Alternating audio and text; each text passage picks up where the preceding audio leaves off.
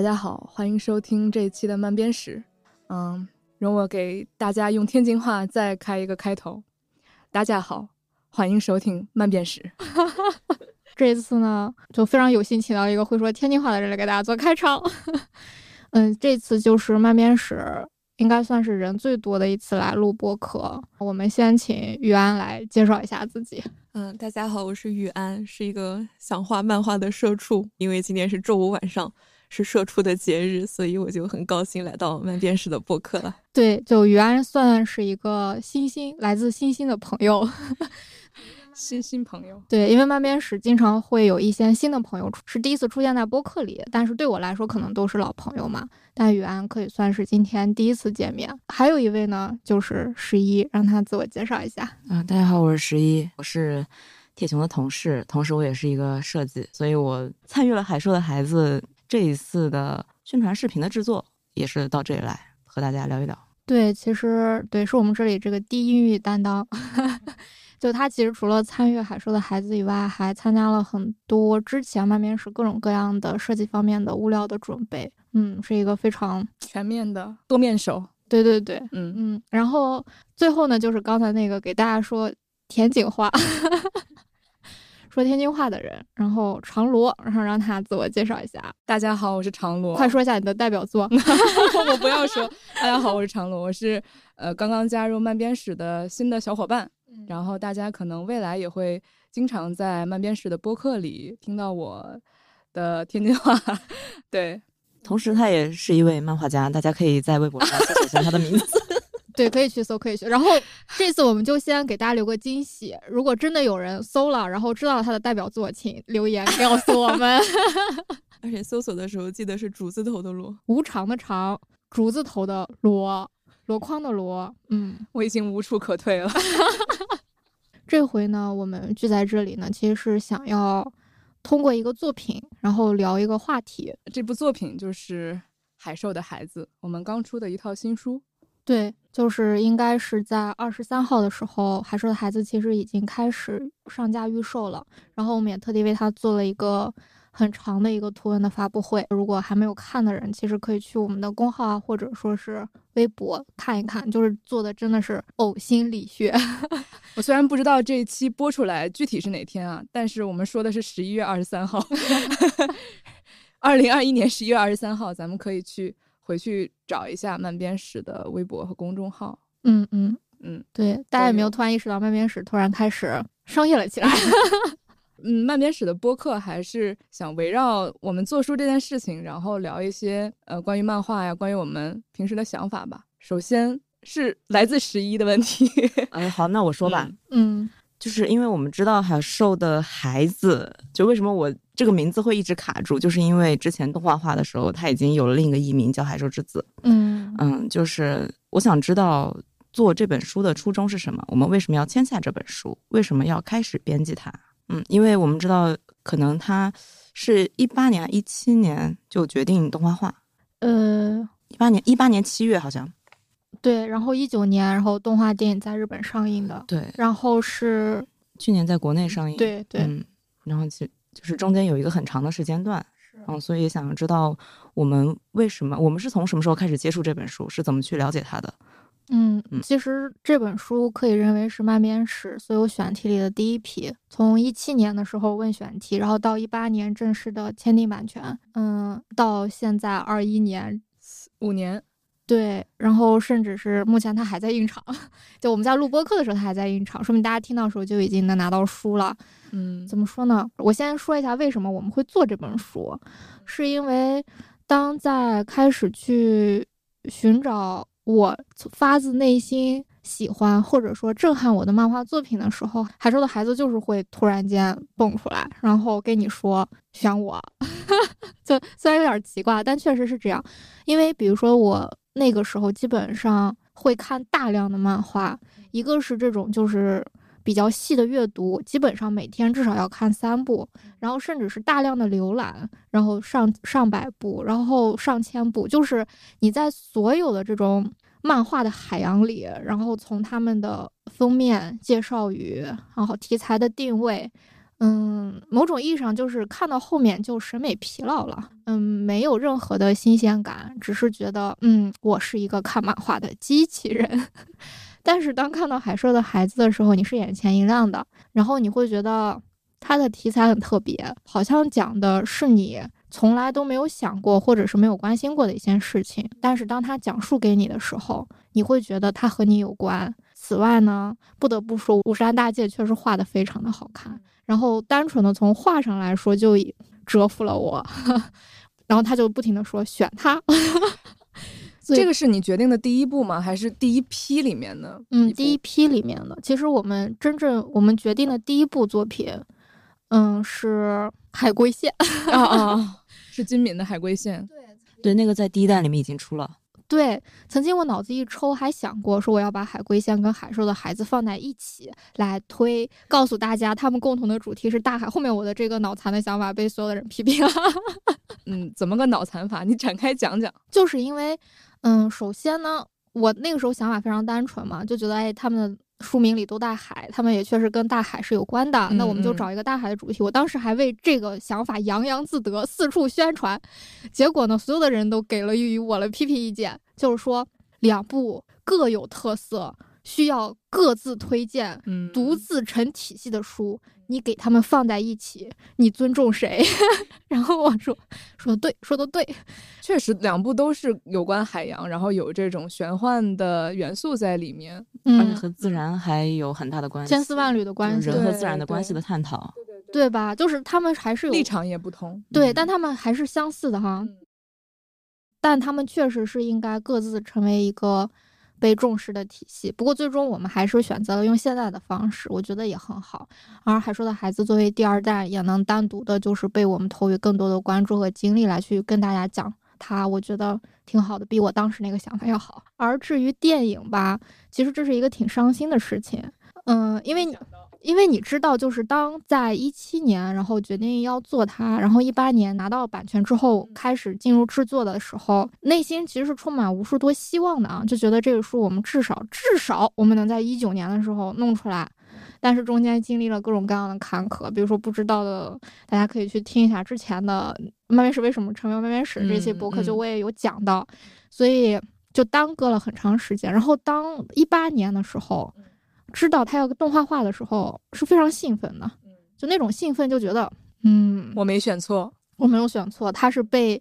就他既是一个好作品，同时他也是被市场和一些主流的声音、主流的人所接受的。那一刻真的很高兴，但是呢，之后就有两两个事情就让人不那么高兴了。然后第一个呢，就是一八年他们宣布要做电影，对吧？嗯，一九年就开始说这电影做好了要上映了，嗯，而我们的书还没有出来。你当时是希望这两个东西一起出来，然后当时第一个是觉得，哎，两个东西出来是更好的，但是呢，嗯，出不来呢，只能认了。同时有一些深深的难过，就是觉得，哇，原来做动画能比做漫画快。就是，还真是啊！你这连动画片都做完了，对，而且还不是说你这从零开始漫画在那那画的漫画，而是一个我们引进已经有了一个母本，我们只是在做一个翻译啊、重新的制作的这样一个还慢还更慢。当然，这种慢不单纯的是我们编辑工序上的这种问题，就是它有整个行业的各种各样的原因在里面的。所以那一刻其实是挺悲伤的，就是，唉。这个未来，对，就是真的，就突然意识到啊，做动画能比做漫画还快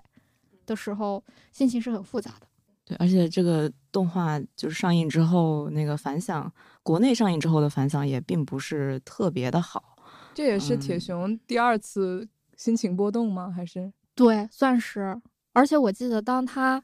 嗯想要在国内上映的时候，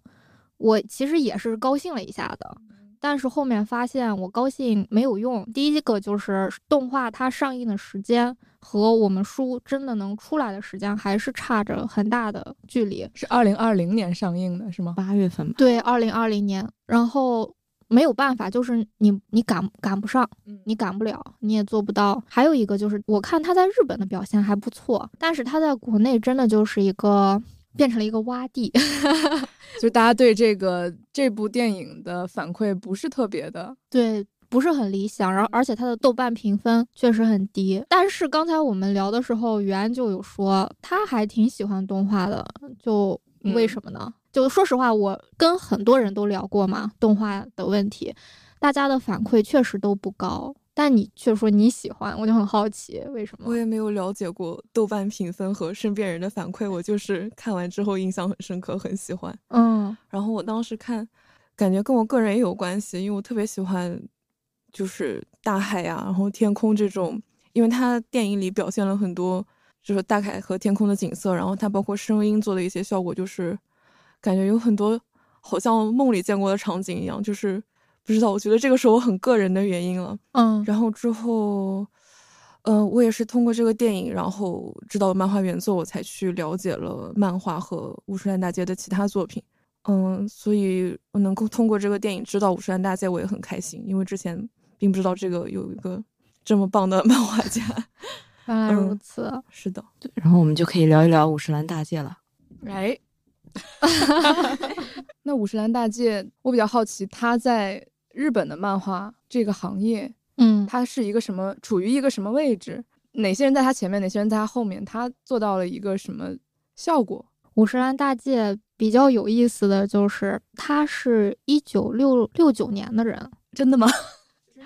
哦，那他我感觉跟我是父辈，是同龄人了。就对漫画家的年龄好，大家不是很敏感。那他是一个一九六九年的人。就是日本漫画家，他们就是一代一代一代的积累嘛，然后有一个类似于像传承一样的东西。可能在国内现在，我们的第一代漫画家也许才是七零后，但日本的第一代漫画家可能是二零后，差个五十年。那这部作品他创作的时候是四十岁上下，对。然后他基本上是在九十年代左右才开始，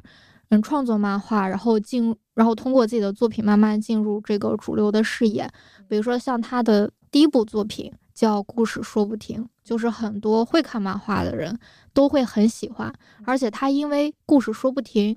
让大家觉得很惊艳。就这个惊艳，我觉得一个就是，因为他毕竟是一个男性漫画家嘛，但是呢，他的这个视角啊，然后他的落点呀，其实是非常细腻的。我觉得这可能跟他小的时候喜欢看少女漫画有关系。哦，还有这样的。对，是有一些关，比如说他也会喜欢很多女性漫画家，比如说像高野文子，就是他也很喜欢的。还有那个，呃，山浦日向子，嗯，可能都是他比较推崇的女性漫画家。然后此外呢，比如说他之前还上过一个小的纪录片，就是《漫勉》，嗯，是的，浦泽直树主持的。他在那上面就有提到一些他当时为什么会选择漫画这种媒介，以及他自己的作品。他对自己的一些作品的理解吧，比如说他基本上是不太用助手，嗯，他就是纯是的，都是自己来画。其实画过漫画，比如说对吧，长罗还有雨安，包括十一对吧？虽然不画漫画，但也是个画画的人，就应该很能感受到，一个是漫画的工作量，一个是他画到这个程度且不用助手背后意味着什么。我看曼棉里面，他就是拿那种普通的，就是粗细均匀的那种中性笔，对中性笔去画的。对，然后后面他因为这后面他后面也有换笔，就是因为他因为中性笔它是比较硬的嘛，然后一直是硌着手，然后也得了腱鞘炎，所以就真的就能感受到那种创作的辛苦吧。嗯，而普泽直树对他的评价就是，就比如说很多人可能看过普泽直树的作品，可能就知道其实普泽直树是一个非常跟主流的漫画商业市场。很接轨的一个人，甚至是能很了解那套规则和标准，然后且游刃有余。对对对，他其实在这个过程中，慢慢的就被那种主流的一些漫画语言所规训了，他就会觉得那套东西就是好卖的，或者说受喜欢的。嗯嗯嗯。所以当他说他看到五十岚大介的作品的时候，他就感受到了一种。欣喜，他就会觉得五十岚大介其实是为漫画这个语言这门艺术添加了一些新的血液。他说，这么几十年来，就大家一直都是不停的在模仿、学习、裂变，然后再被市场规训，再去突破。嗯，但是他总有一个极限嘛，然后发现新东西越来越少了，大家只是，嗯，坐在这个前人的肩膀上，就把拿来的东西就用啊，能活着。嗯，但是五十岚大介却不用那一套，然后用了自己新的这个东西。然后之后在五十岚大介之后，不管是日本，还有包括中国国内，其实也有非常多开始去学习和模仿五十岚大介的作者。然后大家可能在从这个为原点，慢慢的再去培养或者说发展出自己的风格。就不得不说，在这一点上确实是厉害的。嗯，等于说五十岚大介他虽然采取了一套完全他自己的东西，很新，但是这一套东西确实是可以被就是商业市场也认同了。所以他的成就不仅仅是创新了，而且他的这个创新还获得了成功，可以这么说。而且最有意思的是，他毕业以后其实也没有想着马上要画漫画，而是做了一段时间的浪人。就浪人，他可能有两个点，一个就是一般情况下，如果你想要考大学，但是你最后没有念大学，然后你也没有找工作，你就是在社会上就啊无业游民、盲流是吧？这这有点过分啊，就没有一个说我要固定一个职业或要做一个事儿的，就是每天就。干嘛随便干干什么？还有一种呢，就是大学毕业以后也没有去找工作，然后就也在那儿也不知道在干嘛。其实 我说他也就做了一段时间的，那他具体做了什么呢？就什么都不干，就晃来晃去。那他具体在哪里有知道吗？就是在他家周围，哦，就也没有说要去到哪里。他在考大学之前，嗯，其实呢，他也做了一段，他那个也不能算浪人吧，就是说他真的是。不知道自己要干嘛，嗯，然后就觉得自己会画画，于是其实就是考了美院，嗯，然后在每次去考美院之前，就是他也。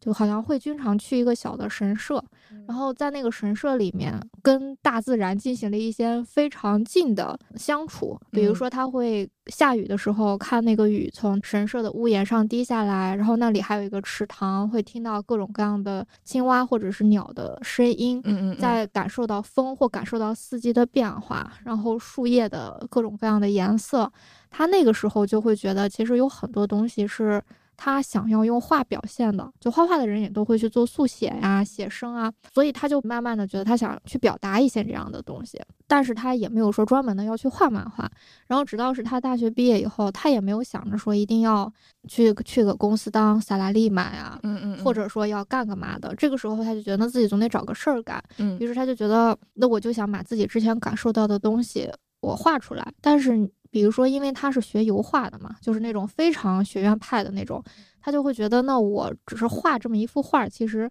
我能传达或讲述的东西，第一非常少，第二是能从这幅画里提取。我想讲讲东西的那些人也非常少，因为不是所有的人都能欣赏或愿意欣赏这些东西，所以他就觉得漫画或许就是一个很好的媒介，来去承载他想要传达的那些。所以他当时开始画漫画，其实就是为了画大自然，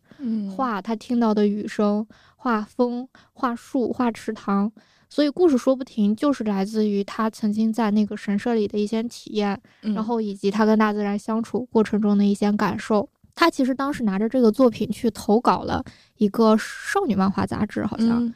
然后被对方给拒了。就说你这个作品可能不适合我们杂志的定位。后面他就拿着这个作品投给了一个青年漫画杂志，就对方的编辑推荐他，后面结果就登了，而且会觉反响还不错，于是就进变成了一个连载，嗯，最后就变成了大家现在看到的故事说不停。这某种意义上是一个挺非常规的漫画家的出道方式，嗯，而且尤其是第一部作品就能中，而且中了之后就连载。而且他还真的坚持下来了，这个确实我觉得也很难得，就很特别吧。嗯，我发现就是可能漫编史就是很喜欢这种不走寻常路的 漫画家，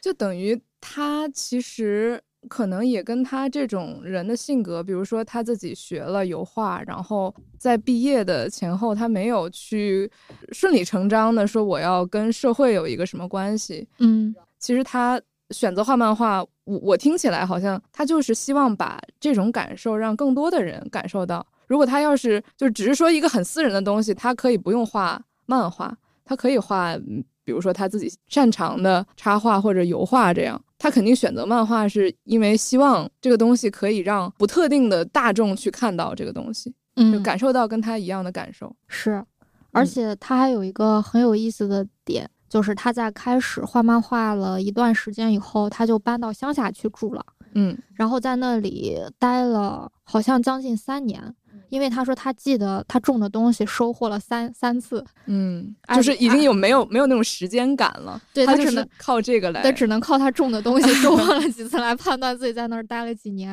然后待了三年，然后就是基本上就是过那种自给自足的农家生活。嗯嗯，冬天其实也非常冷嘛，嗯嗯，不会说像在城市里有这种什么现代化的地暖啦什么的，就完全就是靠生活这种。他说冻的就连那个网点都贴不好，贴不利索，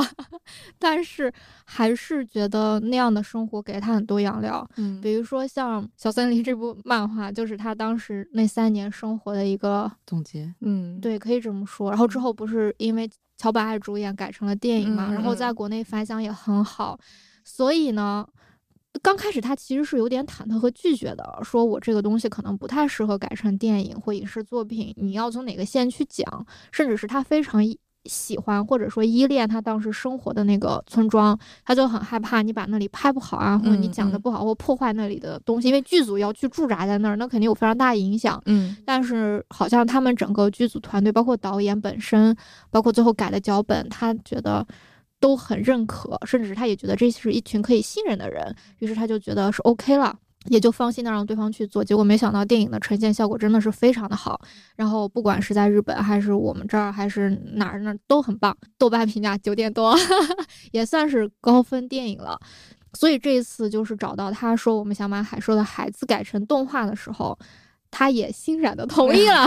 就是前后是感觉是有点逻辑关系的，对，是有逻辑关系的，因为他觉得，哎，既然之前反响很好，嗯那他觉得这次就应该不会太差。那我们有知道他对这部动画电影的反馈吗？嗯，说实话，我因为我们现在也没有直接的说问到五十岚，嗯只是从他和一些工作人员的对谈，或者说一些在电影宣传期他的一些发声来嗯判断，基本上感觉他自己好像是满意的。嗯，但是我觉得可能这只是一个官方说法，但他内心怎么想真的不知道了，明对吧？电影都已经做出来了了，原作者说我不满意，这是不是有点不大行？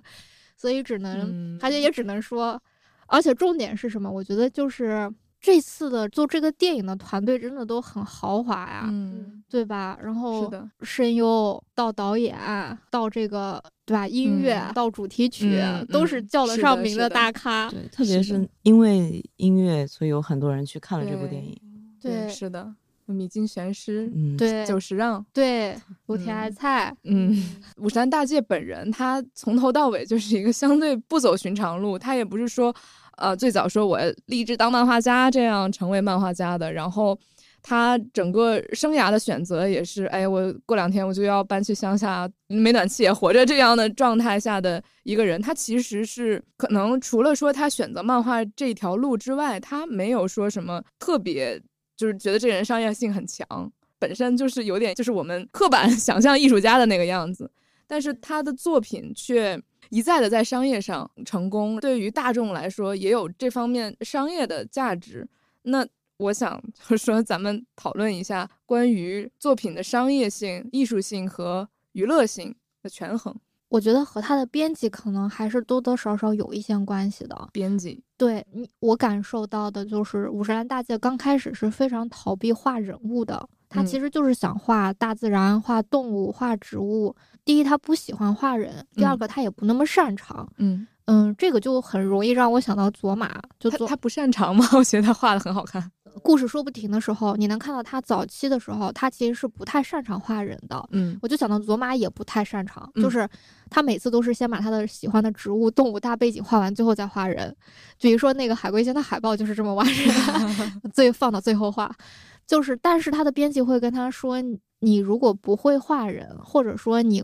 把人物画的不可爱、不好看，嗯，会对这个作品的销量，或者嗯说这个读者的接受度会有很大的影响。嗯因为比如说在主流的这种商业漫画中，或者说是那种就是编辑的那一套理论里，嗯大家会觉得角色人设是非常重要的东西。就你，但因为这个是读者进入这个故事，或者是能共情这个故事的一个很重要的切口。嗯你如果没有的话，读者没有办法代入。你不能奢望每个人都能和一只猫，或者是一头牛，或者是一棵草共情。他，但是他看到一个人，或者是一个好看的人，一个有个性的人，他就会很容易的就代入，或者嗯是去试图去理解和揣摩，他甚至是能感受到，比如说对方的表情，然后状态。对，尤其是长篇漫画，对你要是画那种短漫画，可能有嗯小猫小狗的，可能更快引起你的那种就是就是那种同情心啊，你觉得它可爱。但是你要是用一个小猫画一个长篇漫画，剧情很丰富，那可能就很难了。对那种丰富的就是跌宕的情绪，可能除非把这个小猫拟人化，呃对吧？只能这嗯样。但本质上它还是个人嘛，所以当时他就相当于他的编辑给了他这样的建议吧，或者是打引号的威胁。啊，所以这里面有就是编辑和作者这种关系下权衡出来的这种商业性和就是艺术性、娱乐性的平衡。是的，所以所以他后面就会把女孩子画的很可爱，他就终于会画了可爱的女孩子，还是很高兴的。哦，对，所以包括《海兽的孩子》这个作品里面，我们有看到，比如说他一直想用大海的证言这样的一个形式去串联起来整部漫画，但是我记得应该是中间几卷里面是把这个部分给删掉了，就是不知道，也有可能也有这方面的考量。他在第一卷和最后一卷中是用了这样的说法。大海的嗯证言，嗯，这个可能没有看过漫画的人不知道这部分是什么。对，就是《海兽的孩子》里面其实是有十个大海的箴言，它它在里面的引入就是关于大海的第一份箴言，然后一直到关于大海第十份箴言，然后是散落在整个五卷中的。这些箴言跟故事是一些弱关系，但是嗯是一些补充，就它嗯跟主线剧情没有什么联系。嗯。但是这些阵言中共同的塑造了一个主要的嗯氛围，嗯或者说一个议题，就是嗯他们曾经在大海里，就比如说一些潜水师曾经在大海里看到被乳更养大的婴儿，嗯或者是在大海里看到过一些很难用常识或者说科学解释的现象，嗯甚至是一些很像这个故事主人公这样的孩子，或者是嗯一些存在。嗯嗯，就好像感受到的是五十岚大介他在讲的这个主线的故事的这个事儿，它不是一个孤立的个体，只不过我把视角放在了这些人身上，但是在嗯世界各地，在各个地方、各个条件和环境里，这些事是在共同发生的。然后他用证言的方式来把这个这个大背景引出来的，我觉得嗯这一点很妙。而他之所以用证言，其实早期是因为他只是想要去画一个个散的小嗯。小故事，或者是他想到的跟自然和大海有关的一些议题，这个对漫画家来说就很容易想到嘛，一些小点子一些画面啊，啊，对一些感受或者是一个很好的点子，但是他发现他们是可以被串联起来的。嗯。比如说，我可以讲一个其中小小的嗯故事，就相当于就是它里面就是一个是关关于某位渔民的故事，就是那个渔民他。打鱼的时候打上打上了一个小乳更，然后他就给那个乳更说：“听说你们都是美人鱼变的，说我把你放回去，然后你一定要来回报我。”第二天，那个好像只有两页吧，很短哈。第二天他就看到沙滩上哦放了一堆鱼，然后有一个来去的脚印，嗯哦，就是不仅是美人鱼，它可以变成人就是有一个来去的脚这印。有可能是有被如更养大的孩子哦原来是这样。啊，对，然后而且因为因为他在打上来说了嘛，就因为你其他的鱼都被吓跑了嘛，嗯，所以就有这样一个事儿，就是它里面就会有这些小故事，就是一起去营造整个故事的氛围的东西。嗯那这些就是最后没有被收录在《海兽的孩子》里面，收录在了，就、哦就整个作品都是收录在，只不过就是他在电影里是没有办法展现那么多细碎的东西，他完全就是以刘花的主视角来去讲这个故事，然后他把很多重要角色的戏份都给砍掉了，比如说安格拉，嗯嗯，就。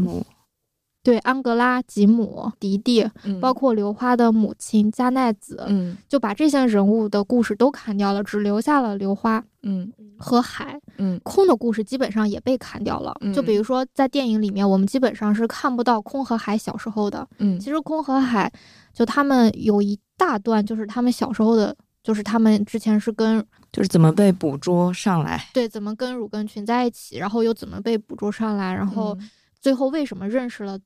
吉姆认识了安格拉，吉姆和安格拉又是什么关系？为什嗯么最后又跟刘花扯上了关系？就其实整个故事是非常复杂的，线条也非常多，包括刘花的妈妈和她的爸爸是怎么认识的，这都是有前因的。但是嗯在电影里都没有。然后这是我觉得让这个电影稍微薄弱的地方。嗯，虽然大家说哇，电影有成本、时间上的这些限制，所以它没有办法铺杂那么多的东西，但是我觉得它还是有办法解决的，只不过他可能没有用这个思路去解决，只是拎出来一条干线，所以这些人物就没有力量，就出来神神叨叨的说一句话就消失了，就假如 Who are you？就你是谁？然后你说，就大家没有办法对他们说的这些话共情，也没办法理解他们。然后这个时候，刘花的这个角色本质上也是被这些人物共同烘托和营造起来的，但是因为这些人物的隐去，导致刘花这个人感觉也很单薄，这是我觉得一个很大的问题吧。嗯，而第二个我觉得问题就是，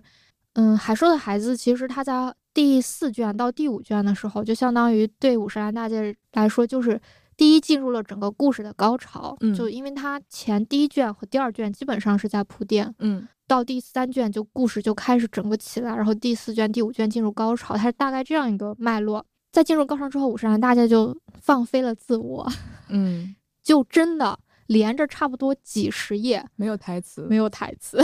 就纯画，而且画的非常的起劲儿。嗯嗯。然后之后可能又有编辑，就是说你还是需要收一收，就不能就是这个。但是说实话，就我看的话，我觉得是可以看明白的。就你能感受到，因为他想传达的那些东西，真的就只能用这种非常密集的画，他不能用抽象的这种语言来表达。对，比如说他为什么会要？话那么多，就是没有台词啊，是因为后面的有一大大量的情节是发生在海洋里的，海洋动物又不说话，对他们只能发出吱吱唧唧，没有声音，对吧？是的，所以他就只能画画，而且重点是画本身它就是语言。对，而且五十岚大家他就是一个用画思考的人嘛，然后所以，但是编辑可能考虑到的是，大部分人可能不用画思考，大部分人可能需要看到人，看到人才说话，然后所以五十岚大家好，那我们就再找一个平衡，所以他到后期就再收回来一些，以及最后整个故事到第五卷的一个高潮。非常的震撼，因为它铺垫的足够好了，然后你非常的能理解为什么这个事儿到这一点就这样了。虽然看起来是有一点难以理解，就因为它已经超越了你的常识、你的认知、你对一个东西的预判，但是在它的铺垫下，你觉得这是顺理成章的，是可以理解的，甚至是给你能带来一些震撼的。但是在电影里，第一，它人物关系都隐去了，然后刘花又力就很薄弱，然后而关于后面的那一部分，那个。就是说，于安刚才也说了，就是他你也看了嘛，他后面那部分就是非常的华丽爆炸。怎么说呢？就本来你把这个故事已经做的让人看不大明白了，就是你好多人物都没了，然后你把后面那段你又没有铺垫。比如说漫画本身，它后面的那段，假如说是一个一百分的从铺垫到高潮的一个感觉，呃，就从我从零慢慢加到一百，然后你。被这个一百所震慑、所理解，而动画给我的感觉就是，我就是从零到二十，然后我就一直二十二十，然后突然变三百。就没有任何的过渡，而且就是不停的，本来那个一百就已经很难理解，需要一个大铺垫，然后你不仅没铺垫，你还把一百变成三百，给我的感觉就是少炫一点技，多塑造一点人物，就是会有这样一种感受，就相当于他完全变成了一个导演脱离原作之后一个自己对故事的提炼和理解，嗯。嗯，完全没有考虑到其他人的一个。观感，而且这个电影给我一个最大的收获吧，就是不管请多大的咖，不管画面做的再美，故事不行，分就是不高。嗯，所以能感受到故事情节和人们对这件事情的理解，对一个艺术作品或者说对一个商业艺术品的重要性。嗯，就是技术确实是会先往前走的，然后大家慢慢的意识到，哦，我不只是想看这个刺激的东西，因为这个东西是好复制的，或者是好学习的。我刚才理解下来，就比如说像我们如果只有五十岚大介的话，可能他的方式就是画大量的自然，然后然后用一些片段来去讲述他想讲的东西，然后可能不怎么有人，他自己希望是这种感觉，然后加入了编辑，成为了一部商业连载漫画之后。他的要求是要有人，然后可能有丰富的人物关系，去去把你想表达的东西表达出来，所以才成了我们现在看到的《海兽的孩子》这部漫画的样子。然后中间有很多就是编辑和漫画家两个人拉扯的过程，类似于这里有有没有文字啊？但是我个人觉得，我看下来，我觉得编辑还是很温柔的，很多很放飞的东西，还是让他就放飞了。呃，这样这些东西也是呈现给我们最后，呃，《海兽的孩子》这部漫画，尤其到后面那些完全无声的东西，那个东西如果真的配上文字的话，不会是现在的这样的这样给人的震撼。所以我是觉得编辑还是知道斤两，这可以这么说吗？我真的是觉得漫画能给我们最后那种长时间的思考的空间，因为它没有声音，它没有文字去干扰你的思考，然后你就像一个游客一样，跟着刘花，跟着刘花的视角去看到他所看到的一切。你不知道刘花怎么想，更不可能知道海是怎么想的。这个时候。你是在漫长的阅读，因为它每个画面内容又很丰富，它会拉长你阅读的时间。这些时间里面，你脑子只能是飞快转动的，你肯定是哦，这是什么？这又是什么？或者说你也不知道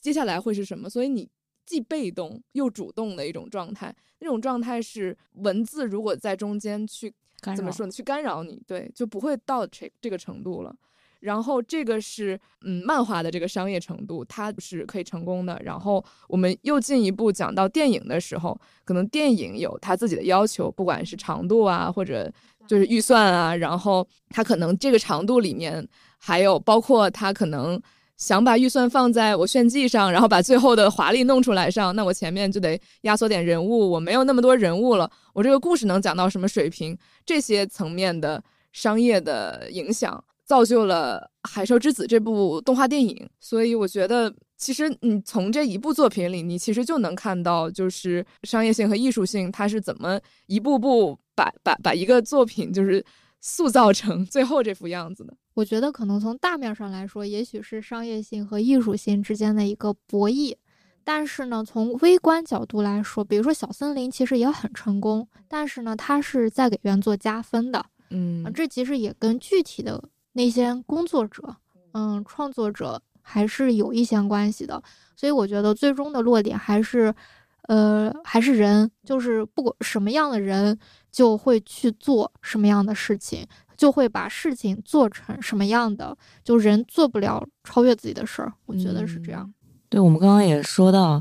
比如说，在《海兽的孩子》的漫画里，有大量的海洋的场景用来表达，给我们带来的一种比较贴切的感受吧。这个东西在动画里的呈现，我们也已经看到了，它可能是非常绚丽的画面和斑斓的颜色，但是你们会就会觉得，就是这种感受是完全不一致的。这也是漫画能带给我们的完全不同的体现。所以，是也想接着聊一下不同的艺术媒介能够带给我们什么。就比如说漫画之余，比如说动画呀，有些动画电影啊，或者动画片啊，或者是我们真人拍摄的这种电影，漫画之余这些媒介，它的不同之处，它能独特的去承载的东西，我我们都非常知道书能够带给我们什么，插画能够带给我们什么，比如说电影能够带给我们什么，但是我们其实不是特别确定漫画能够给我们一个怎样独特的体验。就它能够和其他的媒介有什么不一样吗？嗯，这个问题我想先问一下雨安。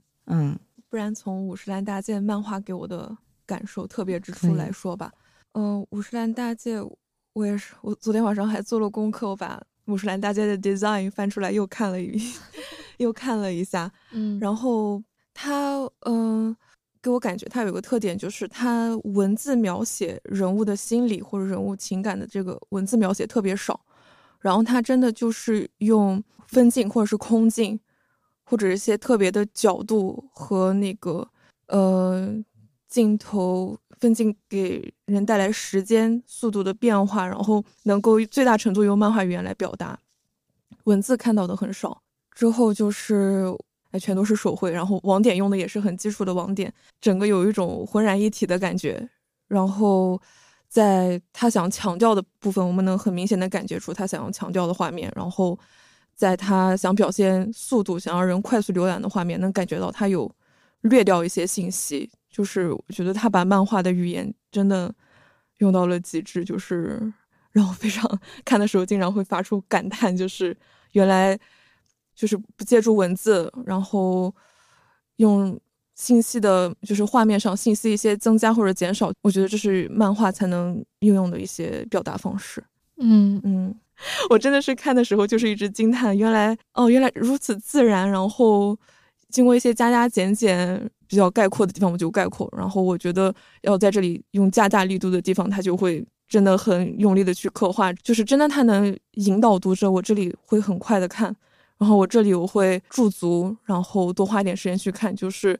虽然我们翻书是我们自己用手在翻，不像我们看视频和电影，它是可以控制时间的。但是我觉得他用。漫画的分镜，包括细节的增加和减少，做到了这个对时间的控制。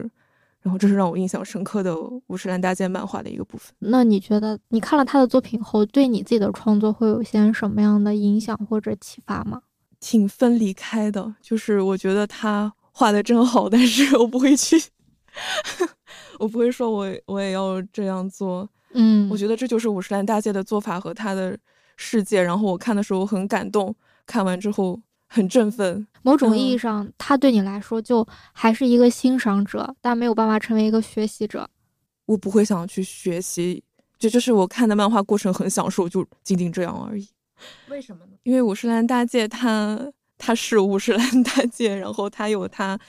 他的喜好，比如说对大自然，然后他的一些，甚至我觉得像环保理念或者是有点人类式的理念在里面。他的漫画，然后包括他在。自然田间生活的经历，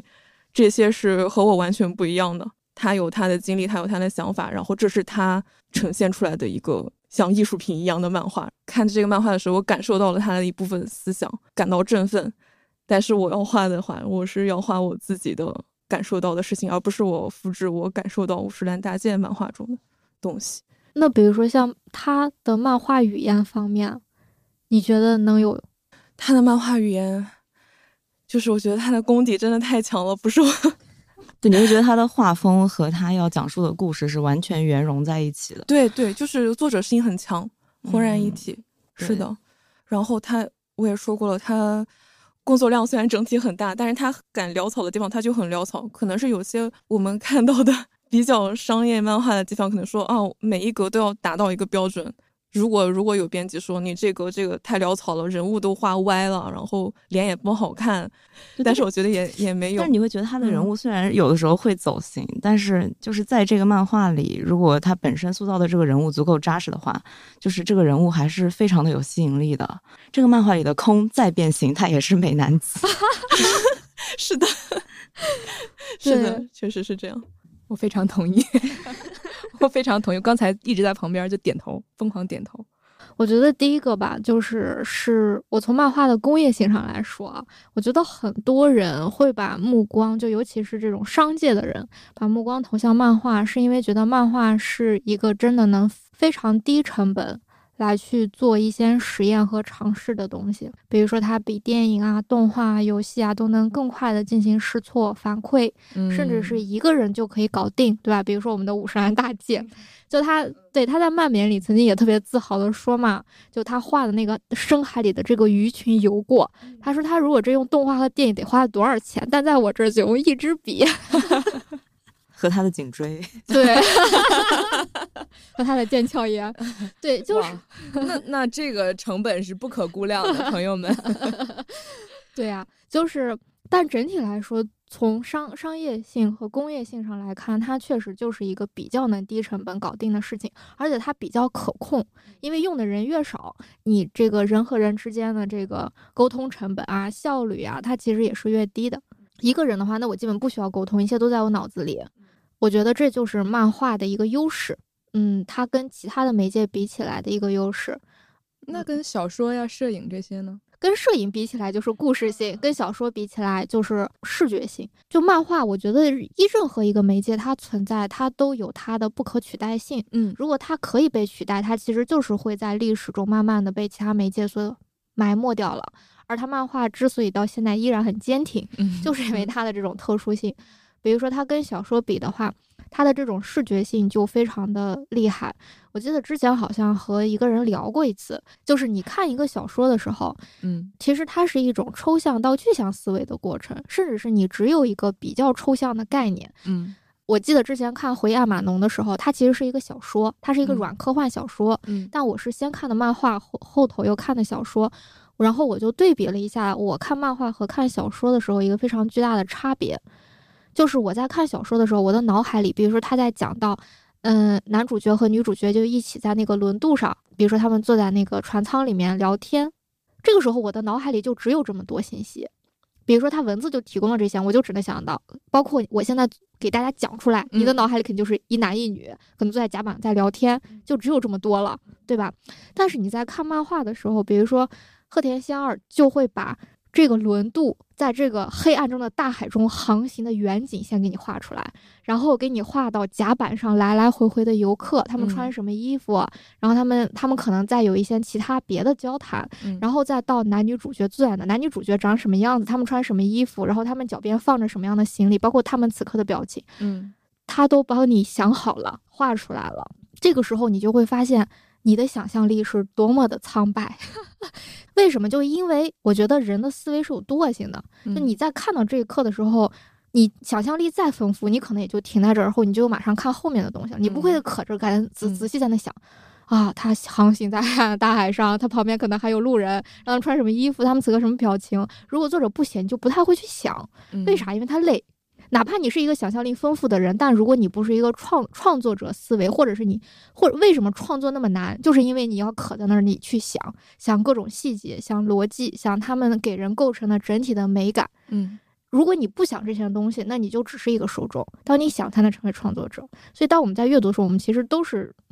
比较懒的。这也这也为什么它能成为放松和娱乐，而不会让你辛苦。但创作明显就是辛苦的，就因为你做的劳动少了嘛。那还会有些人说，哦，那会不会是他已经都给你想好了？他会局限住你的想象力？我觉得不会啊。第一个就是你，第一你根本就懒得想，对吧？这是一个很大的原因。然后第二个就是你不一定有他想的好。这就是为什么创作者和艺术家能成为创作者和艺术家的理由。他们就是比大部分人在这个上面投入的、付出的以及所精进的，就是要多。他们就是比你牛，看到牛的东西就只能。对吧？所以就我觉得漫画其实在这块儿，它做的就是把那些抽象的文字，读者懒得去想的，甚至是贫乏的想象力想不出来的东西，我用是我帮你想好，我用我精进的、努力的、付出的这些才能给你想出来，震撼你。嗯嗯，我觉得这就是漫画非常厉害的一点，就是它在视觉上。再去讲述故事的话的这方面，嗯，而它跟其他视觉媒介比起来，那就肯定是它的故事性和文学性了，对吧？就是照片是没有办法去讲一个大故事的，甚至是游戏，它可能过强的这种互动性，就游戏是另外一套体验和逻辑，但是漫画它相对是一个封闭和完整的故事，它就是花这么大精力给你想那么多细节，比如说像我之前和一个人讨论到，我们想要。话讲一个事儿，讲一个故事，嗯，我们就会发现，如果它被写成小说，相对而言就会稍微轻松一点。就虽然写小说也是一件困难的事，但是它的轻松就在于我不用想这个人物在说这句话的时候他穿着什么衣服和什么表情，嗯嗯嗯，我只要写他说这句话，打个引号加句号就完完成了。嗯，但在漫画里绝对是不行的，漫画家要进行大量的素材的收集，嗯，但是它带来的弊端是什么？我觉得带来的弊端就是。因为视觉上占了大量的比重，所以在这个讲述故事的体量上，怎么讲述故事上，能投入的精力又会被分割掉一些。比如说五百字的小说，差不多短短一点就能讲清楚一个事儿。嗯，但是用漫画的话，去讲一个五百字小说的东西，它得画好久。嗯，是的，对。为什么连载漫画差不多都是在二十 P 以上？就是因为不在二十 P 以上，连一个事儿都讲不清，连一个情节它都发展不下去。嗯，就是单画都得要到这么长。对，就是因为它，它的画面信息承载的信息量是非常有限的。我觉得就是各有利弊的一个状态，也是它不可确实是方，不可取代的。是的，所以我就觉得那种既能把故事讲好，又能画得好的漫画，其实不是说。呃，比如说漫画限制了你的想象或者怎么样，而是我我个人认为漫画还是有无限可能的。一方面是你同时要掌握文学的素养，一同时你还要会画画，这事情本身就是比你单纯会画画和你单纯有文学素养都要更难的。这个事情本身就是可能你要，比如说你花个几十年去双方面培养，而且你非常有意识的说我要去成长。我不是说我画这个，然后我成为体系，然后我一辈子就只画这个东西，肯定是不行的。但是有这样觉悟的漫画家呢，可能相对就更少一些。至少我们现在来看，可能是就比较难遇到。对，因为我觉嗯得这其实是一个挺苛刻的要求嘛，既让人会讲故事，又让人画得好，是啊，对吧？就是是很难的，就是双方占其一就已经很了不起了。所以嗯我们能看到大部分呢，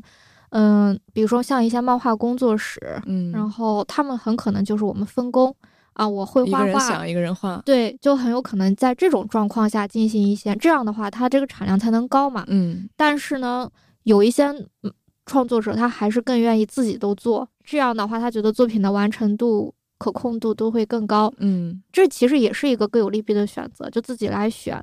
而我觉得好的漫画家之所以就是刚才说的比较少，就是因为嗯它很难。这个要求比较高。对对，所以我觉得大家达不到也很正常。所以遇到好作品就珍惜吧。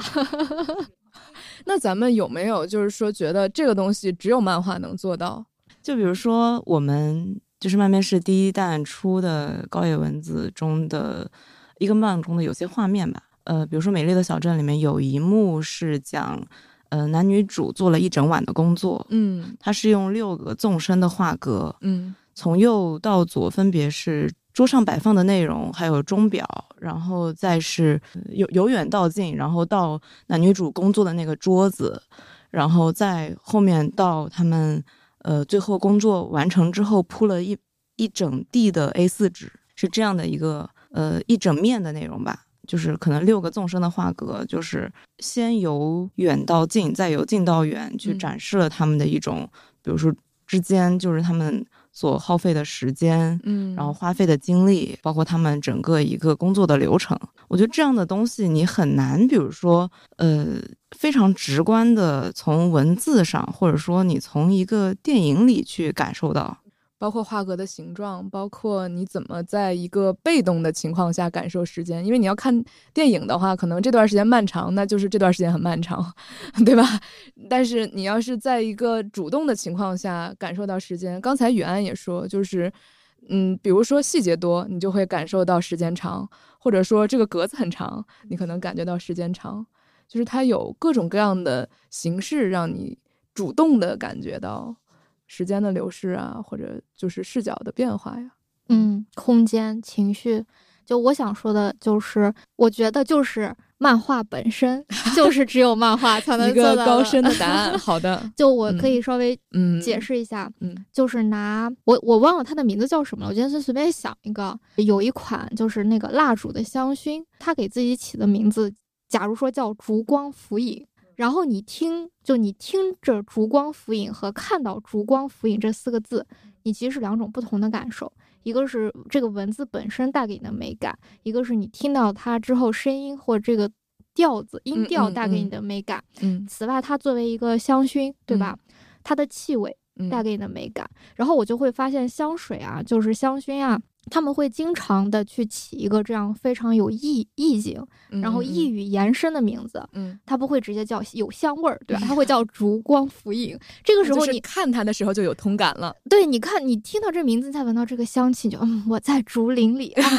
光影婆娑，嗯嗯那种感觉就有了。他就嗯他们在共同的去营造一种美的体验，嗯，或者是一种氛围的体验。嗯所以我的感受就是，不管是这个声音，嗯，还是文字，还是这个香味，还有包括他把那个香薰做的那个形状嗯啊，他用的这些设计，一个是他们都彼此不可取代，一个就是他们能综合带给你一个体验。我觉得人他其实是在用自己的各种感官状态去体验这个世界的。比如说，游戏可能带给我们的是游戏的体验，电影是电影的体验。然后小说是小说的，那漫画就是漫画的，所以我就说嘛，漫画不可取代，就是嗯漫画能带给你的，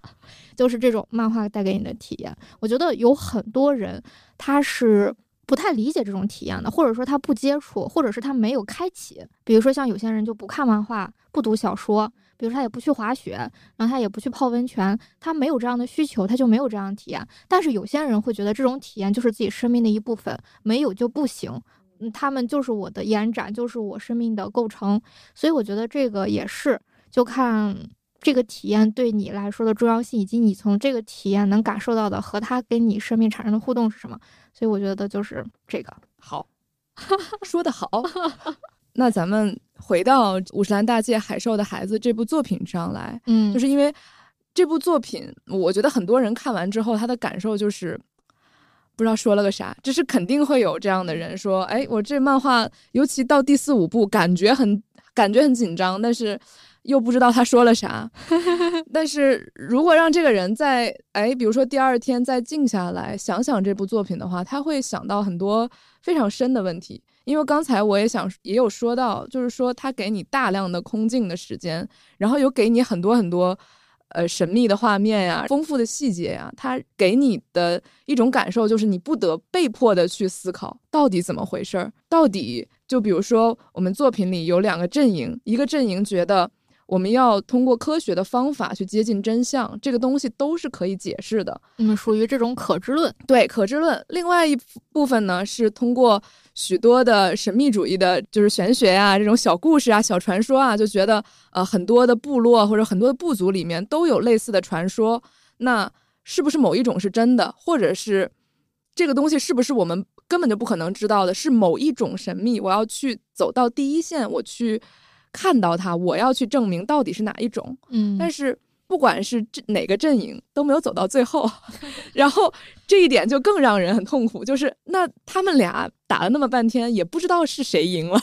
然后就可能会更痛苦。所以整个这一部作品给你扔出来了很多很多非常深的疑问，挑战你的本质，或者让你去思考啊，我看世界的角度是什么？我我更像是哪个？或者我对不对？或者什么是对的？这些问题都会夸夸夸夸 这样扔给你。所以我们摘出几个问题来，今天围绕《海兽的孩子》这个作品聊一下。对，就一个是，比如说这部作品里面安格拉这个角色，他思考问题的时候，他是一种非人本位的思考方式，引出一个问题，就是我们自己作为人类，有没有可能在思考的时候超越这种人类的身份？就是说，我们虽然自己作为人类可能会想，我们人类怎么发展？人类作为人类的文明，或者我们以前是怎么样，现在是怎么样，未来要怎么样？其实是一种，嗯，比如说相对乐观或者相对悲观，但是是我我们怎么样，我怎么样？我们有没有可能想这个问题的时候，是我们其实不是这个事情的中心，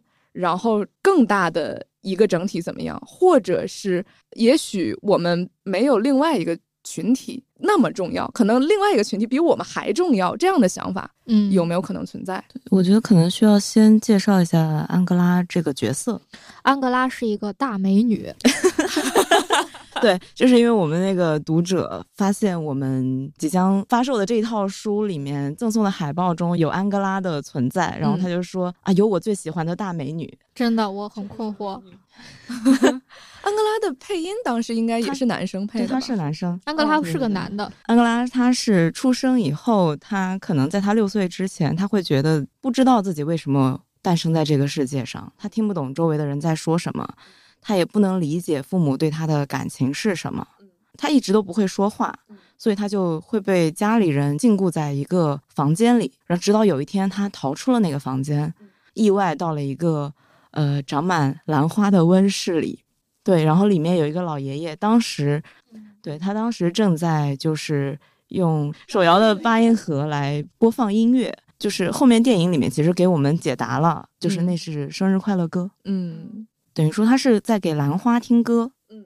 对，然后他就告诉安安格拉说。这些孩子听到这些音乐肯定会长得很好。他从那个时候开始理解了语言和语言中包含的情感，然后等于说他就是一个诞生在兰花的温室里的孩子。嗯，他是这样定义自己的。他觉得自己或许就应该是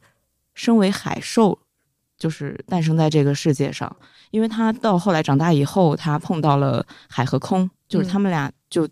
他们俩就是海兽的孩子。他觉得他和他们是有。共通的地方的，所以他就更觉得自己可能是等于说给自己找到了一个为什么自己和别人这么不一样的原因。嗯，然后他在开智之后就表现的十分的聪明，他就是个天才，是一个科学家。然后所以一直在探寻着，比如说海和空的秘密。同时，呃，算是他的导师吧，吉姆。吉姆就是之前我们说那个可知论的那个可知论的。代表人物，代表人物，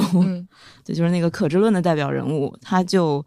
呃，其实是跟着他学习，同时也在用自己的用自己的感受吧，我想要去更贴近于所谓的真实。嗯嗯。吉姆的这种可知论其实很有意思，你可以认为吉姆他就是一个普通人嗯啊、也一也一直过着很普通的日子，嗯就和安格拉这种从小六岁以前不了解人类世界和语言的意义嗯不完全不一样。嗯但他为什么会最终走向跟安格拉类似的路径，包括遇到海和空？其实有很大的一个原因是在他年轻的时候，他因为一些偶然的因素看到了这个世界一些没有办法用常识和科学来解释的现象，就过于的离奇和不可理解，而且他跟这个事情有了一个非常深的牵连，所以他就也因为这个事情离开了那个海岛，然后开始去试图追寻这到底是什么，他以前看到的、遇到的到底是什么。在这个过程中，然后遇到了后面的这一系列的人。可是呢，他一直都是一个以普通人的身份，以一个啊，我们只要努力的发展科学、做研究，就能搞清楚世界真相的这么一个逻辑在做事情。而且他非常的谨慎，做事儿循序渐进，以至于导致很多人对他失望或选择离开他。但是他也接受。我就记得里面空有过一个非常精准的对于吉姆的评论。他就说，不管怎么样来说，吉姆还是一个是聪明的人，还是优秀的人。嗯，大概的意思就是为什么？就是因为他知道自己和安格拉到底有多大的差距。其实这个差距后面安格拉自己也说了。嗯，我觉得这个也可以认为是可知论和不可知论者之间一个很有代表性的差异。就是安格拉说，你总是在用语言进行思考，而且某种意义上就是限定在人类的语言里。嗯你用英语、用日语、用中文来思考。嗯但是呢，我有一个非语言的可以让我思考的世界，而且他就会觉得整个语言，粗糙的容器，对他就会觉得语言只是一个很粗糙的容器。它虽然是一个便利的工具，但是它的便利性也有限，它的容量也有限。我们为了去传达一些东西，我们就要把它压缩到那个模具里，把模具外的东西撇掉，然后给到你。你能接受的就只是这个模具里的，而这个模具外面的东西难道就不重要吗？难道就不存在吗？难道就不需要被理解吗？比如说，他就会觉得其他动物的声音、大自然的气息，这些全部都是语言的一部分，他们都在丰富的呈现着这个世界，可是你就看不见、听不到、感受不到。其实这就是吉姆和安哥拉一个非常大的区别。而当有了这种区别之后，就变成了普通人吉姆和奇怪的人安哥拉的区别。就是你看漫画的时候，尤其看到这里的时候，它已经很挑战你作为人类的常识了。就是你平时需要用语言去思考，你要需要用语言去阅读这些漫画。这个时候，安格拉的存在，它已经很挑战你了。但最后竟然安格拉也没有站在第一线，这个是这个是这部作品我觉得非常就是非常令人着迷的一点，就是他这种不可知论最后也失败了。对，对，那你们比如说你们平时生活中有没有会在哪些时刻中曾经有过，就是说我不站在人类的角度思考这个问题了？我觉得是有的。就是关于非人本位这个事情，嗯是我从前年开始有的一个意识。但是我觉得刚开始我并不是站在非人本位的思考上去想的，而是站在非我本位。其实这个东西很好理解，大家觉得你要对吧？要跟别人换位思考呀，嗯要理解别人呀，这是一个最开始的反自我中心的一个嗯东西，也是一个更好能进行社会合作的事情。嗯但是我就在想，那非我本位之外，其实也有非人本位，就是你可以不停的去拓展这个概念的范围。那当到达非人本位的时候，其实，在非人本位和非我本位之间，其实还有一些东西，比如说非地域本位、非民族本位、嗯非国家本位。对吧？它其实有很多东西可以拓展，但是我觉得人们就是有的时候我们可能会有思想惯性嗯啊，思想惰性，嗯包括我们接受的信息给我们营造的一个话语场，就其实整个对啊，就像安格拉说的，就是世界语言很丰富，但是你能接受到的就是那些，你天天听到的就是那些，所以导致的结果就是你就只能用这些材料来思考。然后呢，语言的容器很粗糙，而用这些粗糙容器思考的你变得也越来越粗糙。对吧？然后当你粗糙了之后，你就只能在一个一个的本位之间倒退，最后就只变成了我，或者是变成了你身边的我和我我的家，嗯我的公司嗯没了。就没有更大的范围了。于是就在这样一个个的团体，或者说你的这个范围内，大家彼此的撕扯，嗯，然后互相的捶打，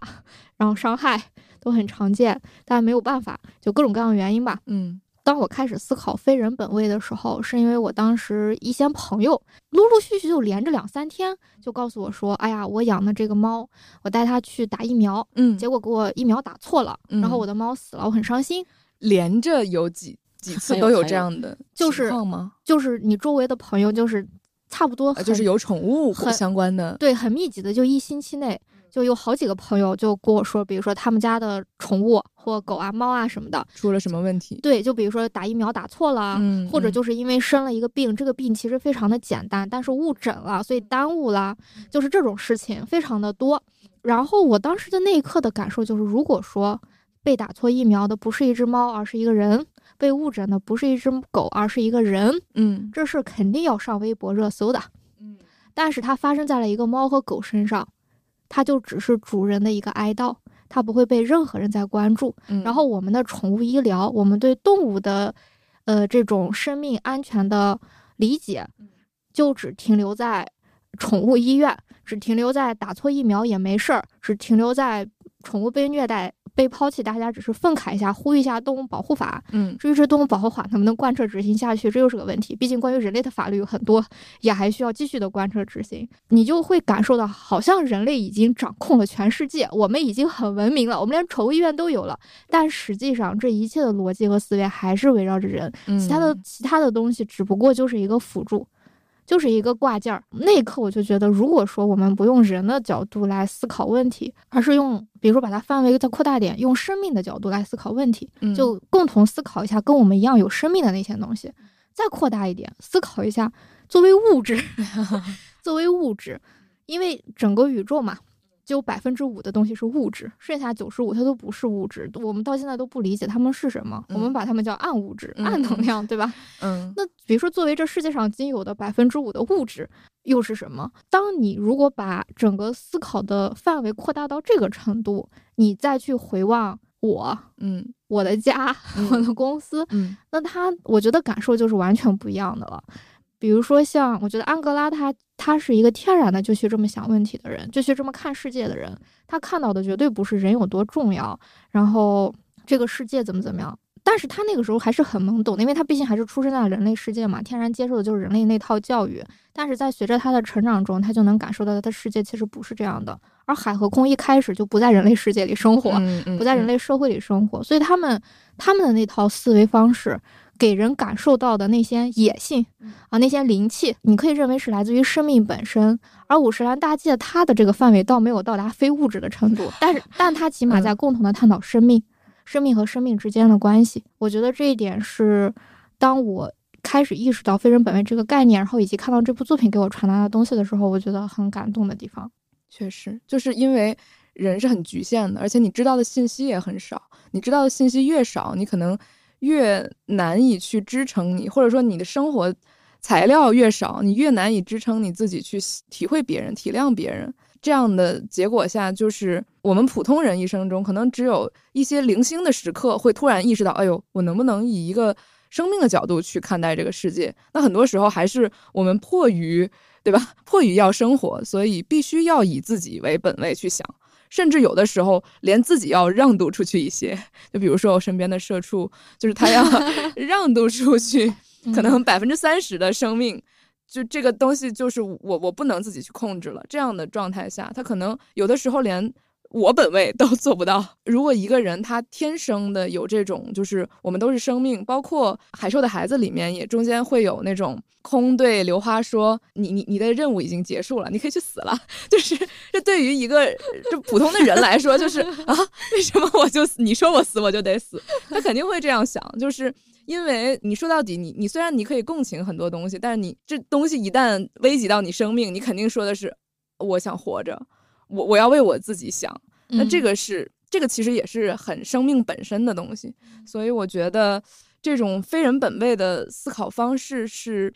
是拓展你这个人的边界的一种方式。如果你有机会体会到这种感受，我觉得应该去抓住，并且去认真的感受它。但是。我我的感受就是这种东西的不常见，我不确定它是不是一种必然性啊。比如说，嗯我们真的作为人，他就很难脱离人的利益，因为有的时候他就会产生利益的对抗。那这个时候，大家就会开始画出自己的阵地立场来，嗯这个很难。嗯但是我的感觉就，我们还是需要另外一个力量来跟这种力量来做一个平衡。就如果一味的走向于我本位、人本位，是很可怕的。所以，我们对抗我本位的方式就是我们要换位思考，嗯我们要团结友爱，我们要互帮互助。比如说，我们对抗家本位的方式就是我们都是社会的一部分，嗯而那我们对抗，比如说对抗民族，那我们可能就是说，那就民族都是一家人，对吧？嗯我们都嗯共属一个国家，它其实是要有一个对抗的力量的。但是目前为止，我没有看到对抗人本位的力量。因为在人本位的话语里面，大家都是不停的在用服务于人本位的方式，除非出现一下什么动物崛起啊，然后比如像那种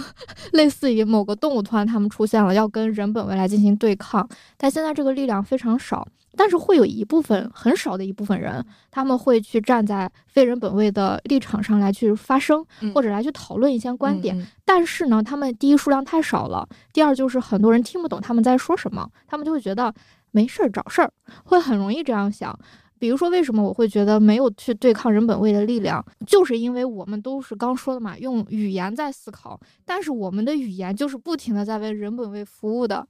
比如说，我那个时候不要提到编的一本书，嗯嗯 它就是讲跟宠物有关的，叫《被抛弃的宠物都去了哪里》。嗯，是十四岁懂社会里面的，对然后就那本书，我当时在编的时候，我就遇到了一个困难，就是它在里面有提到动物的年龄，比如说这个小狗，然后就这个狗它的这个年龄的一个程度，我发现我根本就找不到一个词来去形容这个狗的年龄，我就只能它是一只小狗，它是一只老狗，或它性成熟。比如说我怎么去描述一个处在青少年期的狗，我描述不出来，我不能说这个狗处在青少年，嗯大家会觉得这个词不是形容狗，是形容人的。那狗的青少年要怎么表达？没有，为什么？因为根本没有人重视这件事情。就是我们生活中所有的语言词汇，就是它，它就是有一个巨大的盲区，就根本让你想象不到，除非你碰到了。但是你会觉得，哎，这事儿可能也不影响我，然后你就错过去了，就就会这样。其实我们现在一直在提倡说要和别人换位思考，但其实和别人换位思考还是和人类换位思考。比如说别人，对你说一个别的动物呢？对，如果你和一个动物换位思考呢，甚至我们不说动物，动物现在可能还更好理解，因为大家很多人都养了宠物。嗯你和植物换位思考呢？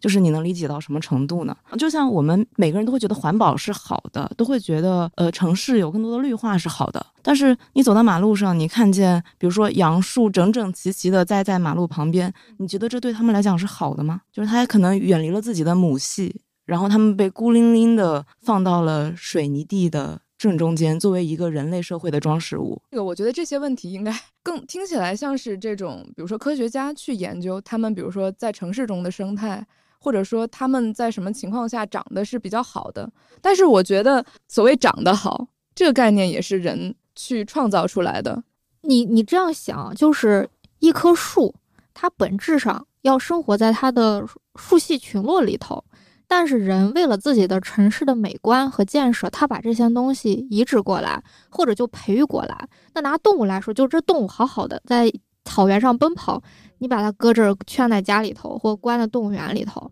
然后我们觉得，哎。我们用这种方式来了解动物呀，然后来进行动物观赏啊、动物表演啊，对他们的皮毛可能还更油亮。就是就根本就不会去考虑这些问题，因为他们就觉得就为就我们我们对动物的理解是什么？我们对动物的理解不是说它们跟我们一样是生命，我们对动物的理解是它们可以分成吃的、观赏的、陪伴的，你懂吗？这就很人本位啊。对动物来说，凭啥？凭啥？我那我我从动物角度，我把你们人分成可食用的、可观赏的，你什么感觉？嗯，就是这个，我我从我的角度来讲，我会觉得，就是我们客观上没有发现，就是我们没有这样的一个客体，对。人是没有这样的一个客体去把自己作为关照的，所以人他本身他又有这种自我意识，他又很孤独，就因为他没有一个外界的，就是一个跟他对抗的东西去作为他的客体，或者他自己作为客体，所以他才会衍生出很多种，比如说神秘的东西，他去把自己投射出去说。嗯就是说有一个人创造了我，或者说有一个人在指引着我。但是我觉得从咱们聊天中，我能感受到，其实每个人都会都会在某一刻会有这种不安，就是说人就是这样，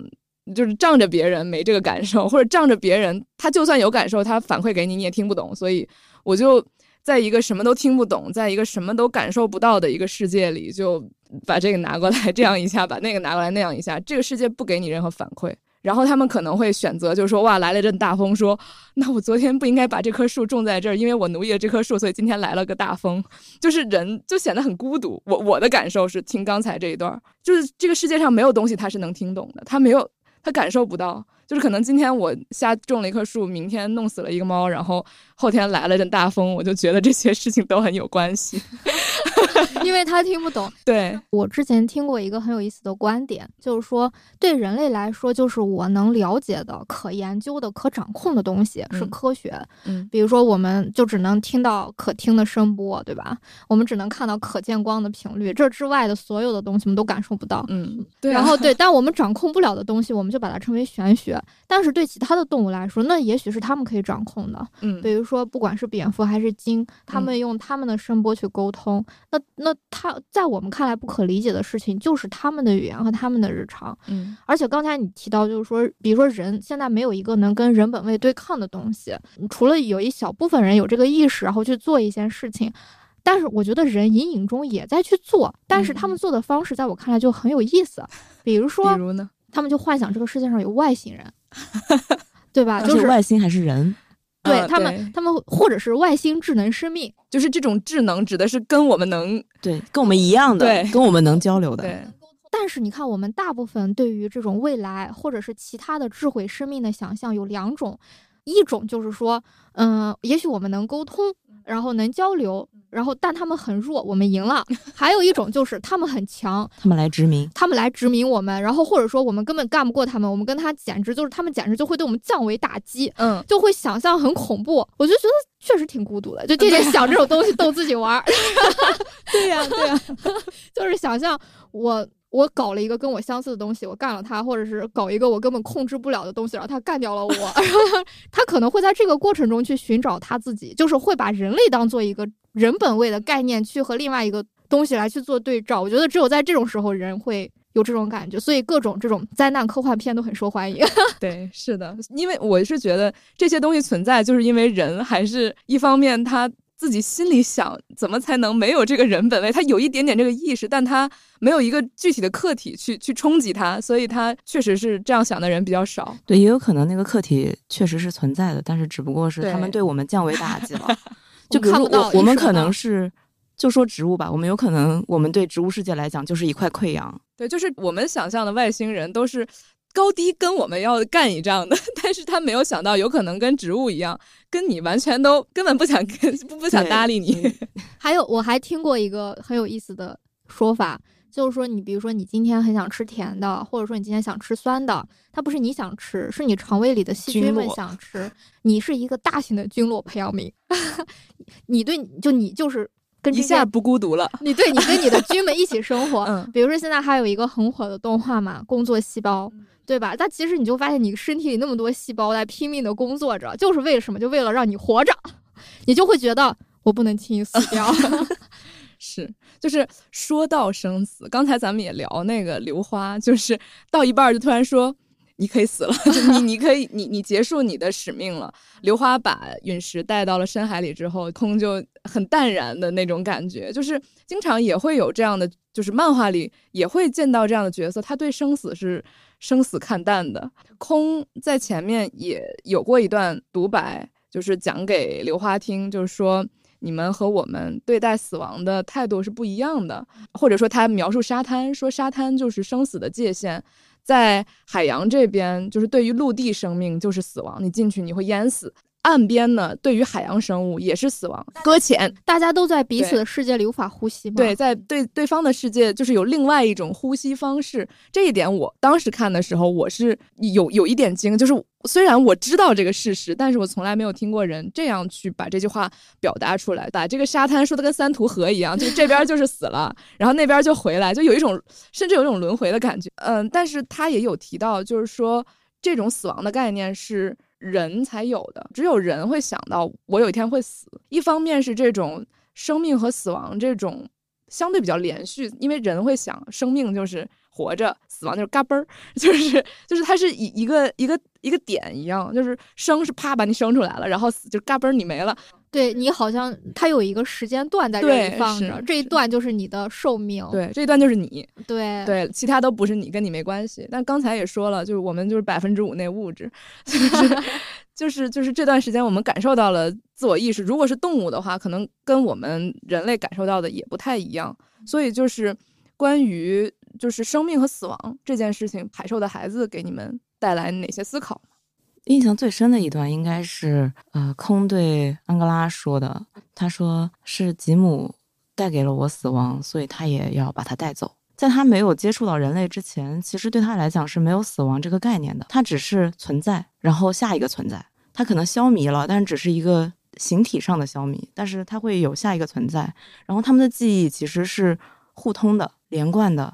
甚至他可以接受到所有的信息，他能够继承所有的信息，他能脑子里面会有很多的画面，那些画面可能不属于这个躯壳。就等于是语言和就是人的这些习习性，对，驯化了他，让他意识到有死亡，然后或者呃，不是驯化了他，其实就是吉姆想要搞明白，就是他们是怎么出生的，还有他们要怎以怎样的方式嗯消失、死亡消失甚至是吉姆想干的事情就是阻止他们消失，某种意义上就是不想让他们死。空因为接受了这样一个观念，导致他就整个人就不好了。所以我我的感觉就是，之前他们没有这样一个概念。就他们只是以变了一种方式继续存在而已，然后他们的记忆、他们的信息都跟其他的所有的物质都是联系的。比如说，在他之前，他可能是一个金的样子；在他之后，他可能是一棵水草，嗯，或者他就是变成了一颗沙子，然后之后它可能变成泥，后面它又变成了他，就是他觉得这一切，就他他是所有记忆，是所有物质的一个集合，而且是一个在这段时间内临时的集合。他觉得这个集合只不过之后就没了，变下一个。当他遇到吉姆以后，吉姆可能告诉他的就是，我不想让你现在的这个样子消失，我不想让你现在这个集合没有，嗯而这种没有和消失就是死。其实就是他不小心这一次变成了人的样子，吉姆嗯就告诉他，你有可能是人，我不想让你消失，你有可能是不一样的人。嗯然后给了他这种人类世界的价值观和概念，嗯然后所以空干的事情就是，我想知道我是什么。我想知道我到底是什么，就他就不再是一个浑然自存在的东西了，他就突嗯然间变成了一个我是什么，我就开始思考人类问题了。嗯 然后这个时候呢，他这个时候人类世界还有一个很重要的价值观，就是嗯不希望自己重视的那个东西消消失失和没有，就某种意义上就是死亡，尤其是对另外一个对永恒的对另对另外一个生命的这种，嗯，你如果你消失了，你死了，我是比如说嗯死等于消失吧，我就不能接受。这个时候海对他来说很重要啊，所以他就觉得我不想让海消失。嗯这个时候我怎么能避免让海不消失呢？那就是搞清我们是什么，然后怎么阻止这件事儿。然后科学嗯思维就来了，嗯就拿自己去做实验。嗯嗯所以就某种意义上，这一点就其实还是挺让我，就是空的整个变化还是挺让我。跟安安格拉也许是诞生在了兰花的温室里，那空可能就是诞生在吉姆的语言里。对，就是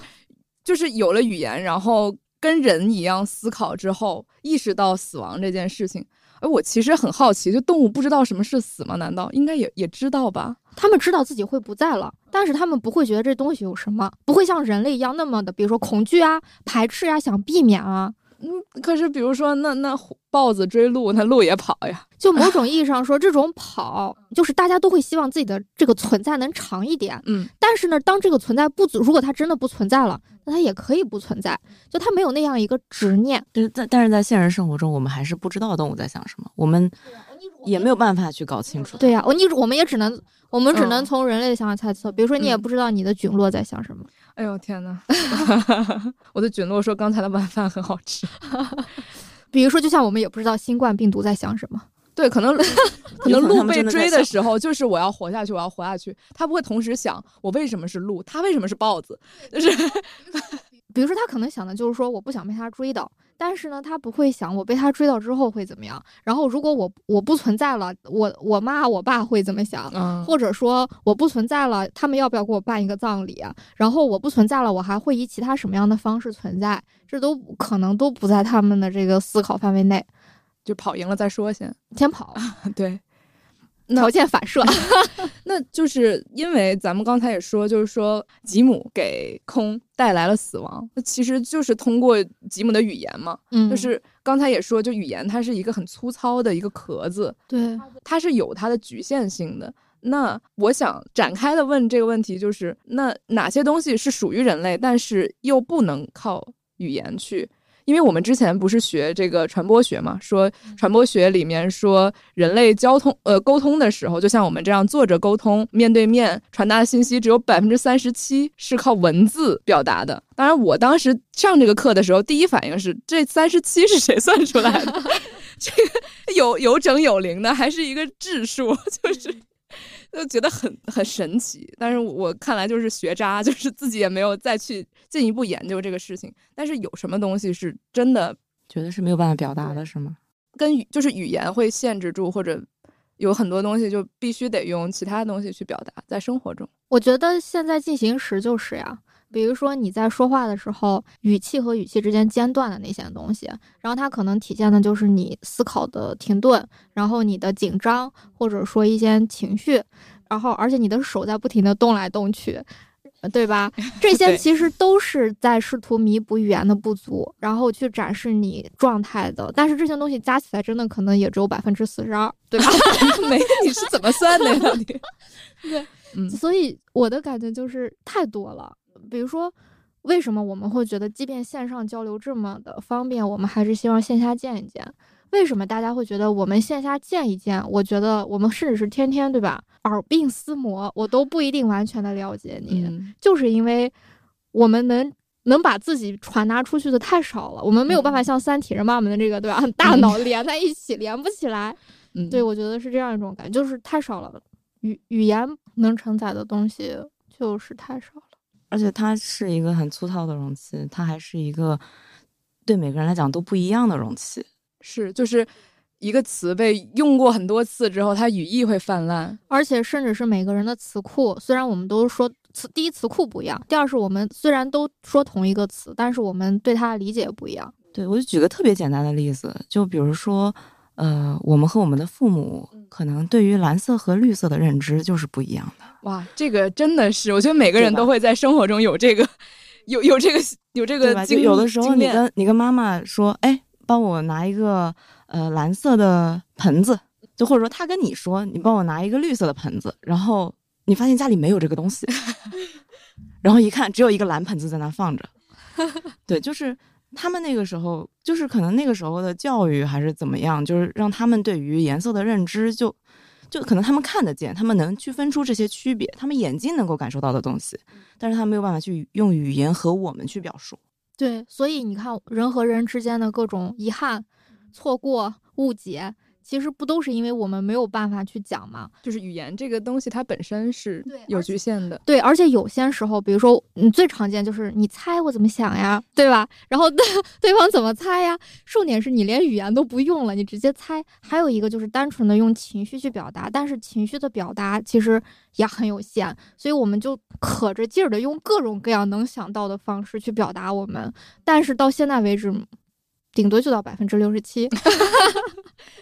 进一步啊，这个问题可能超过《海兽的孩子》这部作品了。就是虽然语言已经够简陋了，但是我们现在很多时候上网看到互联网上这些语言，就可能会比我们刚才说的这种百分之三十七的语言还要更简陋一些。就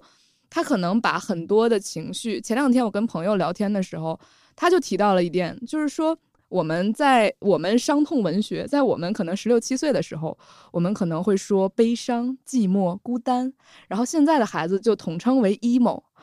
就是 对我们当时听起来很疼痛，就是感觉感觉有点那种哎就无病呻吟的感觉。咱们现在回头去看是这种感觉，甚至到现在 emo，它听起来还有点诙谐，就是就他可能孩子本身他那种感受是没有改变的，他可能还是就是压抑到需要就是。嗯，通过就是网络怎么发泄用一用一些伤痛的文学来表达一下。对，用一些伤痛的方式来表达一下自己，就是青春期的那种压抑。但是他们现在用的语言就是 emo，就是因为他这种情绪可能本身是是语言之外的，可能我们跟他们还是共通的，但是现在会用一个呃我们看起来更轻佻，可能对他们来说本身也是更有娱乐性的、更互联网化的、更简单、便于传播的这种方式，更简化的语言。那这个就是有没有可能比之前我们还能感受到的更少了，或者是会有什么缺憾吗？会有什么问题吗？你们觉得？就其实它表达的方式越简单，它所需要承载的信息就越多。就是又因为互联网是一个非常快速的一个表达的场合，所以它需要用更加简练的词语去承担尽量多的信息。语言在这样的情况下就会散逸的更多，就是有很多很多很细腻的东西更没有办法表达出来。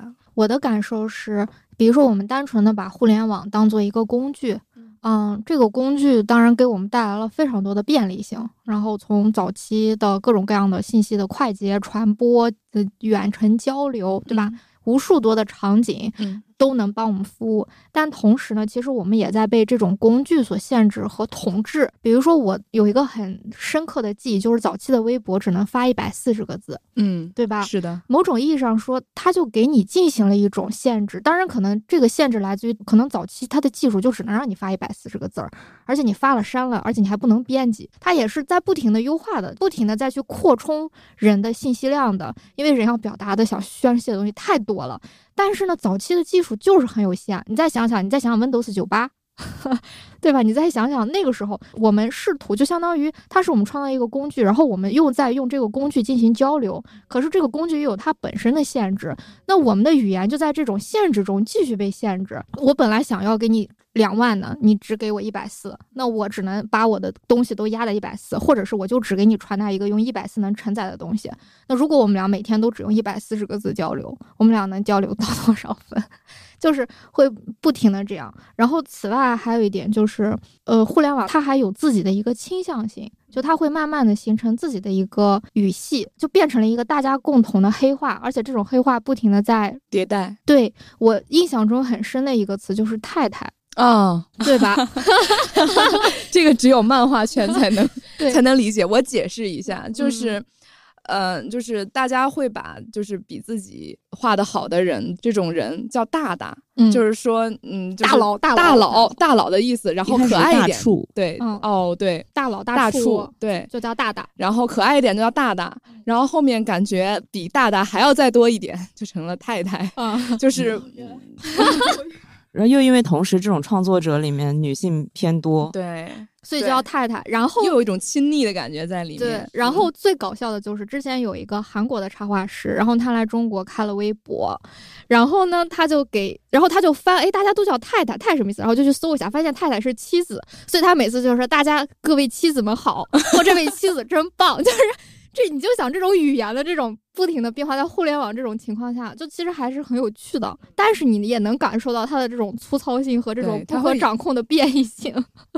长时间它会有一种匮乏，然后它会冲击原来这个词的意思。但我是觉得。一百四十个字的这一段时间，其实就是二零一零年开始没有特别特别长的一段时间，就五六年。一一百四十个字是因为当时是微博是借鉴了 Twitter，Twitter 当时好像是一百六十个字符还是一百四十个字符。它其实它其实比起技术，我感觉它更追求的是很短时间你就能看完，然后你看完之后你有一个感受，你立刻能转发，然后它刺激创作者就在一个很短的时间内就给你一个非常刺激的。内容，所以那个时候出现了很多段子手。对，就其实你看，他就是在用，就他制定了一个标准和规则，然后呢，他用这种标准和规则来去筛选适应这个标准和规则的东西。对，包括人。对，就是现在整个互联网，它也有它的标准和规则，然后它在不停的用这个标准和规则继续筛选适应它的人。那那些没有被选中的呢？他们就要消失嘛，或者是他们不重要嘛，对吧？再说说我之前编那本书，我好像之前提到过，叫大意思就是你也是个传播者，嗯，也是十四岁懂社会系列的，嗯，他当时给我一个很大的感受就是，整个互联网，你可以认为它慢慢的，因为它过度的跟我们的生活进行了一种高度的绑定嘛，然后会给人造成一种错觉，这种错觉就是互联网约等于。真实互联网约等于全世界，但它其实不是的。你可以认为互联网是对人类世界一部分信息的汲取，以及是按照互联网标准的汲取，而真实的世界和互联网世界，你可以认为是并行存在，甚至是真实的世界是更庞杂的。当然了，他是用记者的角度说的。他说，记者要干的事情不是说要把在网上查到的信息搬运到哪里去，或者说揉杂一下，还是干嘛，而是说我要把真实世界的事事情搬到网上去，对吧？就是网上所有的东西都是真实世界搬上去的。就比如说，嗯，再稍微说细一点，可能就是现在所有的电子书都来自于纸质书的翻译，嗯嗯，对吧？现在还没有一本从零开始的电子书，即便开始了，它也不挣钱。对，现在有一些电子书是那种公众号自己。自己把一些比较精品的文章，然后放在一起，然后做一个电子类似杂志吧。对，我觉得电子书之后也可以 再展开聊，因为我觉得电子书是不停，就是就纸质书，它还是试图再去追求一个形式，就是在实用性和审美性上，它在达到一个平衡。这也是书装设计师们在干的事情。但电子书有这玩意儿吗？没有。但但是呢，它在它只能靠着屏幕、阅读器。软件来实现，但是这些东西现在还在追求实用性，对于审美，然后对于整体的一些其他的东西，暂时我估计还没考虑上。嗯，就是因为之前铁熊在节目里也提到过，如果你的手里拿着一个锤子，那你这只手就不能做锤子能做以外的事情；你要是拿着一根绣花针，你就能做绣花针能做的事情。所以。互联网对我们来说，可能也是这样一个工具。你去用互联网的时候，你能做到的事情，只是互联网能做到的事情。如果你的一整天都泡在互联网上的话，你就会发现，你被互联网做成了一个像互联网一样的人。你能做到的，只有互联网能做到的事情。所以说，互联网上的这种语言可能会很匮乏，那你可能你的语言也丰富不到哪去。所以说，如果就是像咱们刚才又回到刚才从海兽的孩子说到。嗯，语言之外有什么东西？那现在我们互联网上可能语言也比本来的语言还要更匮乏，所以它能传达的信息可能确实是有局限的。那我们如果手里拿着这样的东西，可能只能用这样的一个工具去交流。所以我觉得，确实看这部漫画呀，给我们能带来就是很多语言之外的全新的感受。我觉得这个东西。我就要 掏出我今天做的小笔记来，就是我想分享一下，就是这一段我从这个，这是这个 C.S. 路易斯的这本书叫《四种爱》，是天津师范大学的邓君海教授翻译的，然后里面有一段这样的话，我是觉得它很像是，很像是在隐喻这个《海兽的孩子》这部漫画的结局，他是这样写的。当我们真的臣服于自然之情味及精神，他们也不指向道德，压倒一切的欢欣，难以驾驭的宏大，昏天黑地的凄凉，都奔你而来。假如你非得从中弄点什么，随你的便。自然发出的唯一指令就是看、听、专注。我觉得这个是刘花走到最后的原因。因为刘花就是睁着自己的一双眼睛看到了最后，他没有说我要证明什么，我要发现什么，我要找到一种真实或者道德，他没有这些，自然给你带来的就是，就是全神贯注，嗯，你要去感受它，这些东西不是说语言或者理性这些东西可以驾驭的，嗯嗯。然后我最后可能还想说两点，就第一个就是，嗯，接上刚才互联网的那个议题。